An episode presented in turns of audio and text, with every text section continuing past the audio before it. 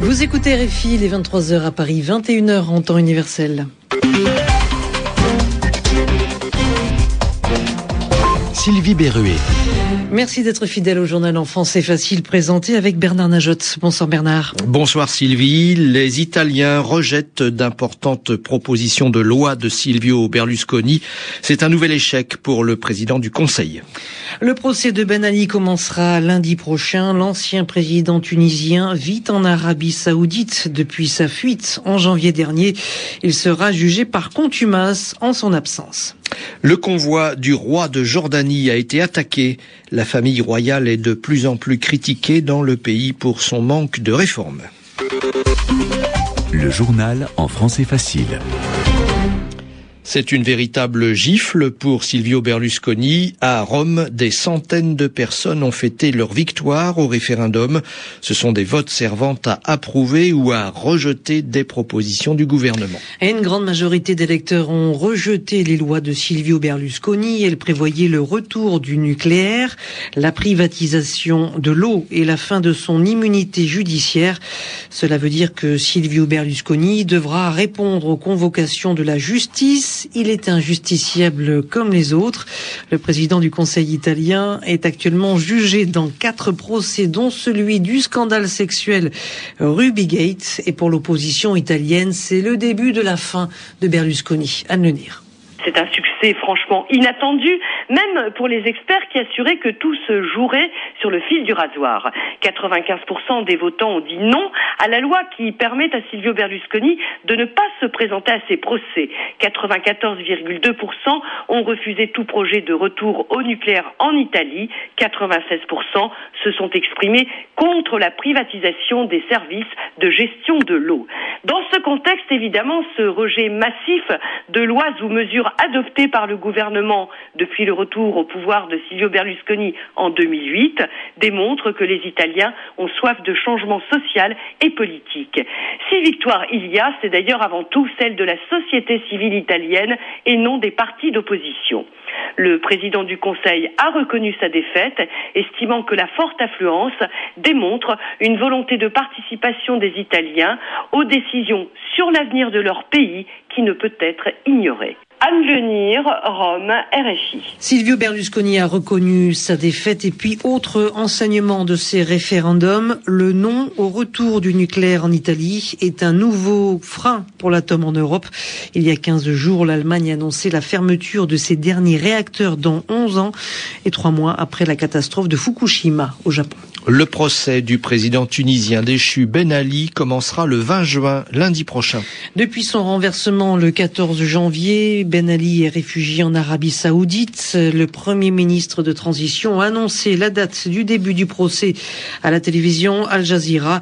Ben Ali sera jugé par contumace, c'est-à-dire en son absence. Le Soudan a accepté sous condition de retirer ses troupes de la région disputée d'Abyei à la frontière du nord et du sud Soudan. Des négociations ont repris entre le président soudanais Omar el-Béchir et son premier vice-président, le sud-soudanais Salva Kiir Addis Abeba.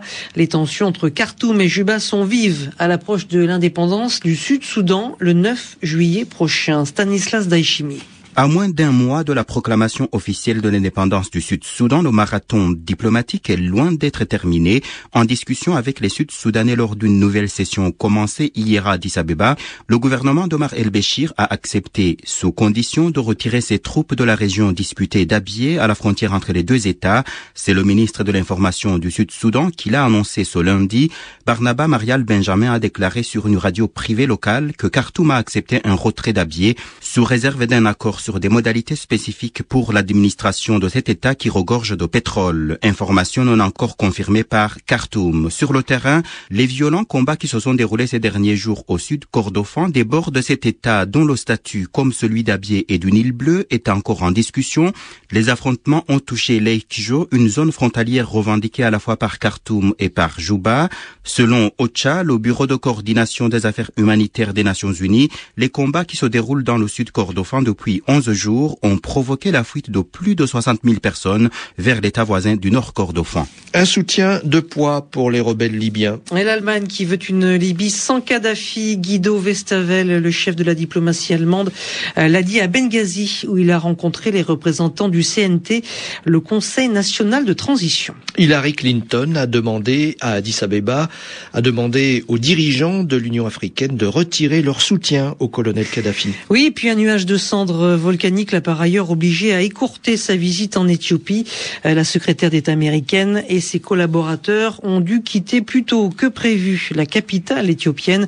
Motif, l'éruption d'un volcan en Érythrée. La colonne de fumée fait plus de 15 km de haut. Le nuage traversera le Soudan et l'Égypte et survolera ensuite la Jordanie et le sud-ouest de l'Irak. L'armée syrienne envoie ses chars dans l'est du pays. La ville d'Abu Kalmal, à la frontière irakienne, est encerclée par les véhicules militaires. Plus de 10 000 Syriens ont fui la répression dans leur pays. Ils se sont réfugiés en Turquie et au Liban. Le responsable des opérations humanitaires de l'ONU euh, demande au gouvernement syrien de mettre fin aux violences contre les civils. En Jordanie aussi, la colère gronde. Depuis janvier, les opposants réclament des réformes et manifestent contre le roi. Le convoi d'Abdallah II de Jordanie a été attaqué dans la ville de Tafilé. Cette agression est un nouveau signe de la colère des Jordaniens. Angélique Ferrat. Le gouvernement a aussitôt minimisé les faits, mais la famille royale est de plus en plus critiquée dans le pays. Tafilé, une ville du sud, a une économie exsangue et elle voit gonfler depuis peu son mouvement de contestation. Vendredi dernier, 3000 personnes ont défilé pour demander la chute du gouvernement car la Jordanie tarde à réformer. Une commission de dialogue national a été mise en place et ses recommandations ont été rendues la semaine dernière, mais elles sont limitées. Hier soir, le roi a même fait un discours à la nation qui n'avait rien de progressiste. Le souverain promettait des réformes, mais pas de grands changements au nom de la concorde nationale et de l'unité nationale. Jamal Tahad est un opposant et pour lui, le roi a tout simplement déçu la population. Le discours du roi était bien en deçà des attentes de la population. Abdallah II retarde les réformes. Les gens veulent du concret, ils attendent du roi des mesures concrètes. Ils veulent qu'il abandonne une partie de son pouvoir. Hier, la commission anticorruption a mis en cause des anciens ministres au sujet d'un programme d'habitat social. Le dossier est aujourd'hui dans les mains de l'actuel Premier ministre. La lutte contre la corruption est une des principales demandes du mouvement de protestation. Angélique Ferrat, Amman, RFI. Un fort tremblement de terre euh, a secoué l'île indonésienne de Sulawesi. Il n'y a pas eu d'alerte au tsunami. Et puis en Nouvelle-Zélande, la ville et la région de Christchurch ont été secouées par un séisme. Il s'agit du troisième en dix mois. C'est la fin de ce journal en français facile. Merci à vous de l'avoir suivi. Je vous dis à demain. Le rendez-vous de Wall Street. Et tout de suite, euh, votre rendez-vous avec euh, Pierre-Yves Dugas. Nous prenons des nouvelles de la bourse de Wall Street. L'indice Dow Jones termine en hausse d'un petit point ce soir et revient à 11 953 dans un volume de plus de 900 millions de titres sur le New York Stock Exchange. L'indice du marché Nasdaq recule de 4 points et se retrouve à 2640. Des valeurs pétrolières comme Chevron Texaco, Occidental Petroleum par exemple ont subi des prises de bénéfices aujourd'hui en réaction à la chute des cours du brut, une baisse entretenue par le désir attribué à l'Arabie saoudite d'augmenter de plus d'un million de barils sa production quotidienne. Elle atteindrait donc plus de 10 millions de barils par jour. Le baril de brut léger qui est coté à New York a plongé de 2% et retombe à un peu plus de 97 dollars. L'euro aujourd'hui souffre de la nouvelle dégradation de la Grèce par l'agence Standard Poor's. La monnaie unique a perdu 0,6% et revient à 1,4405. Standard Poor's met en garde à son tour. Elle considère qu'un éventuel et, dit-elle, probable rééchelonnement de la dette grecque sera l'équivalent d'une forme de défaut. Par ailleurs, deux fusions ont tout de même animé la séance. Il s'agit d'abord du rachat du fabricant de chaussures, Timberland, par la société VF Corp. Cette dernière est propriétaire de marques de vêtements comme Wrangler. Ensuite, l'autre opération aujourd'hui est le rachat de la compagnie d'assurance Transatlantic Holdings par Allied World Assurance, et ce pour 3 milliards 200 millions de dollars. Sur les autres marchés de matières premières, à New York, le contrat de coton a perdu 1,6%, le contrat de café avance de 0,8% et le contrat de cacao s'effrite de 0,5%. L'indice Dow Jones, je vous le rappelle, est inchangé ce soir, mais l'indice du marché Nasdaq a perdu 0,2%. Merci beaucoup Pierre-Yves Dugas, c'est la fin de ce journal. Merci de rester à l'écoute des RFI. Radio Foot International à suivre.